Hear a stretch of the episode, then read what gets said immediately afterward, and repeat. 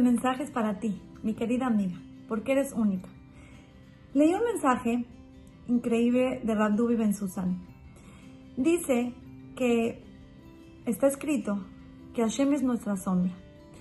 Entonces, si tú no estás pudiendo tener una relación con la gente de tu alrededor, verlos con compasión, verlos con entendimiento, entonces nuestra sombra, Boreolam, actúa igual que la persona que está haciendo la sombra.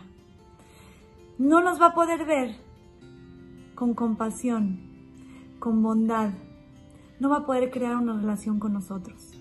Así que, si queremos, que obviamente queremos tener una relación con Hashem, si queremos que nos vea de una forma con compasión, con, con tacto, con alegría, con una sonrisa, tenemos que aprender a ver eso en los demás. Si queremos que nos vea así, tenemos que reanudar todas esas relaciones rotas que hemos logrado a través de los años.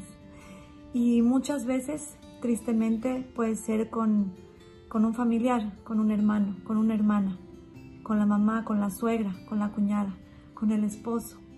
Así que queridas amigas, les recomiendo con todo mi corazón, agarren hoy y piensen con quién tienen más o menos un roce háblenle por teléfono y regrésenlo a su vida. En el momento en el que lo regresen a su vida y limen esas asperezas, Boreolam nos va a regresar a su vida y va a limar nuestras impurezas. Las quiero mucho y les mando un beso.